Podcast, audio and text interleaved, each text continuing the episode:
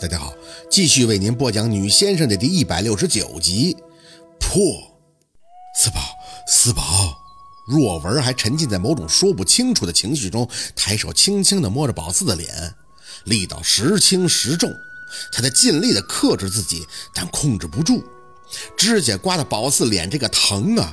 宝四只能装着不疼，感动的跟十年八年没见着若文似的看他。二舅，我可想你了，四宝可想你了。嘴里说着，抽空却不停的给小六使着眼色，吸着鼻子在那开口。小时候你特意用绳子给我做的秋千，你还记得吗？麻绳子做的秋千。神呐，快救救我吧！宝四可不想脸被这铁钩子挠废了，还装得特感动。虽然宝四不是靠脸吃饭，可他也不想还没等出山就毁容了呀。小六接到宝四的指令，倒是马上行动，这算是他们俩从小到大练就的默契。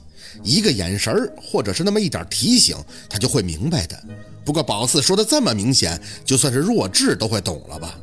心里各种的腹诽，眼睛看着若文，却泪意盈盈。心酸是一方面，还有疼也是一方面。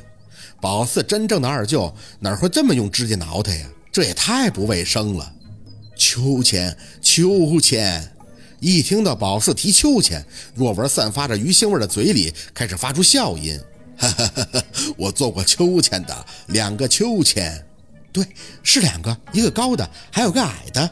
宝四颤着音应着。因为个头的关系，实在是看不到若文的身后。不过一根粗粗的麻绳倒是从若文的头顶搂了下来，心里微微的一放，伸手猛地对着若文心口一杵：“你就是这么推着我荡秋千的！”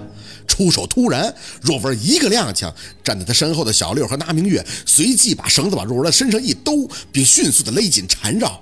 若文当即就翻脸，胳膊伸着就要挣开绳子：“谁要绑我？”小六的脸憋得通红，绕了一圈以后，和那明月一人拉着一边绳子头。四姐拉不住，我爸的劲儿太大了。宝四毫不含糊，一口咬破自己的中指，对着若文的脑门、鼻尖、下巴连点了三下，封你浑身的气门，让你有力气出不来。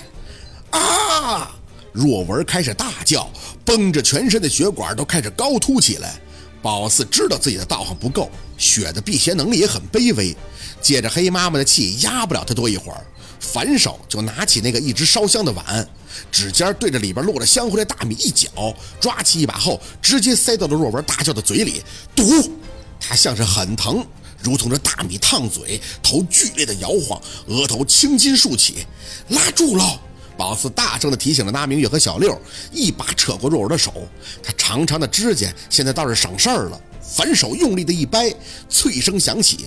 看着手上如铁钩子一般的黑指甲，心里一阵的恶心。从小六的身旁一绕，用这半截指甲对着若文的后背一挠，同时中指在大椎上半血一划，出气弱。若文的惨叫声不绝于耳，他想挣扎，但出力气的口却被宝四暂时封住了，动弹不得。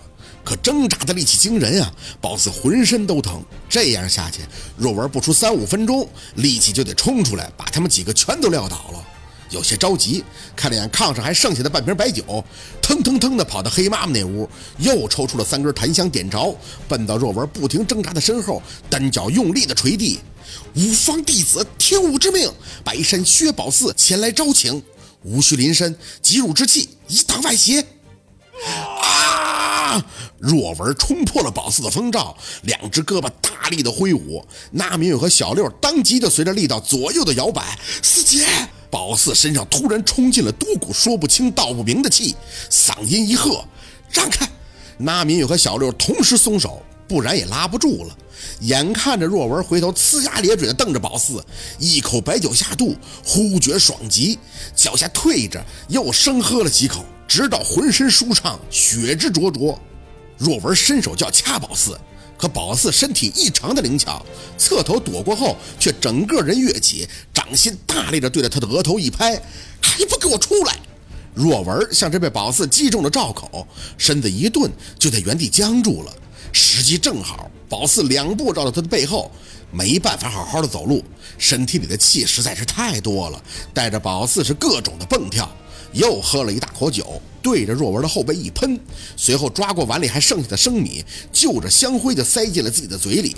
宝四像是要自己这么做，又像是被别人指引，一套动作下来，用意是心知肚明的，但究竟是自己的想法，还是纯粹被人引导，这个却说不清道不明。大口将就着香灰的生米嚼碎，没等吐出，就对着若文的后背一拍，他浑身都很僵硬，直挺挺的，像个树桩子一样被宝四拍倒在炕上。那明月要上来，小六拉着他小声的提醒。是大婶有气临身了，不可打扰，不然不敬。精力集中，宝四把嘴里嚼碎的生米对着若文的后背一吐，随后手指开始点化：“破你阴邪之气，凡属阴物，我必克极，用我之力逼你显形。”出，掌心压住生米，然后从腰往上推。宝四身体里一会儿热一会儿冷，但这些气无一不是在帮他。宝四知道是仙儿多气杂。宝四的道行差，驾驭不好，现在也顾不得了，憋着自己全身的力，掌心压着若文的背向上游走。若文的邪术不破，谈何立时救人？脑子里想起自己吃过的苦，莫名的悲愤。做了这么多，只是想先保住自己的家人呀！你出不出？若文的惨叫声继续响起，还好这次他只是叫，并未挣扎。宝四的额头上出了细细麻麻的汗，汗水遮了眼睛，你没心情去擦，气冲头顶。薛宝四左手大力一拍，出！啊！若文的嚎叫声不绝于耳，宝四却看到了希望，有红色的星点血迹涌出，细细密密的。随着宝四不停使出的力气，那些血点里居然慢慢的冒出白色的尖头。宝四的一口牙几乎都被咬碎了，力不停歇。来，那些白尖儿在露头以后就开始疯长，像是雨后的春笋，热热闹闹的从若文的背部肉皮里往出钻着，有点恶心。宝四知道那是指甲，无数的指甲在他的肉皮里生根发芽。这些指甲还不是片儿状的，而是钩子状，弯弯曲曲，尖端锐利，是猫的猫的指甲。那明月瞄了一眼，就不敢再看了，捂着嘴对着宝四开始干预。小六倒是拿出了当助理的精神，他没吐，而是把他妈拉到一边，轻轻的给他妈拍着背顺气。吱嘎吱嘎的，窗户哗哗的响起，有被尖锐物体抓挠的声音。没出几秒，伴着若文的嚎叫，窗外开始传出猫的哀嚎声音。宝四略一抬眼，直接就对上了窗户外一双双绿色的眼睛。妈的，真能整景儿！猫的给叫来了，猫啊，好多野猫啊！那明月吐完了，就看着窗户惊恐大叫：“宝四不会进屋吧？还跟我闹！”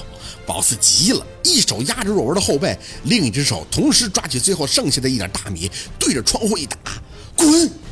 喵！明明隔着窗户根本打不到，可这些猫却发出了被宝四踩到尾巴的叫声，溜溜的离开了窗户。像是某种征兆，猫一走，若文也不再叫了。宝四浑身开始有了酸疼的感觉，他知道是气要走了。痛苦的最后大力一推，若文的背后一片黏腻平滑，黏腻的是血，还有宝四的汗。四姐，小六眼疾手快的就过来扶宝四，宝四有点撑不住，被他架着嘎着窝挪到炕边，放眼看着若文血淋淋的后背，还好。那些小小的、白白卷曲的指甲都被逼出来了，像蛆一样，很恶心。就着血在二舅若维的背上扶着，宝四身上的气一波一波的出去，脸颊阵阵的麻。那明月要跟宝四说话，宝四示意他等会儿再说。等到最后的一口气出去，这才无声的道了句谢谢。太累了，浑身都像是抽空了似的。宝四对自己很失望。阴阳这么不平衡，身体也太不给力了，怎么才能成大先生啊？宝四，你还是救他没事了，生吐出几个字。宝四虚弱的看着那明月笑笑，我还不至于那么没出息，这点事儿都做不好。二舅的命就是我的命，我不会让他有事儿的。好。今天的故事就到这里了，感谢您的收听。喜欢听白好故事更加精彩，我们明天见。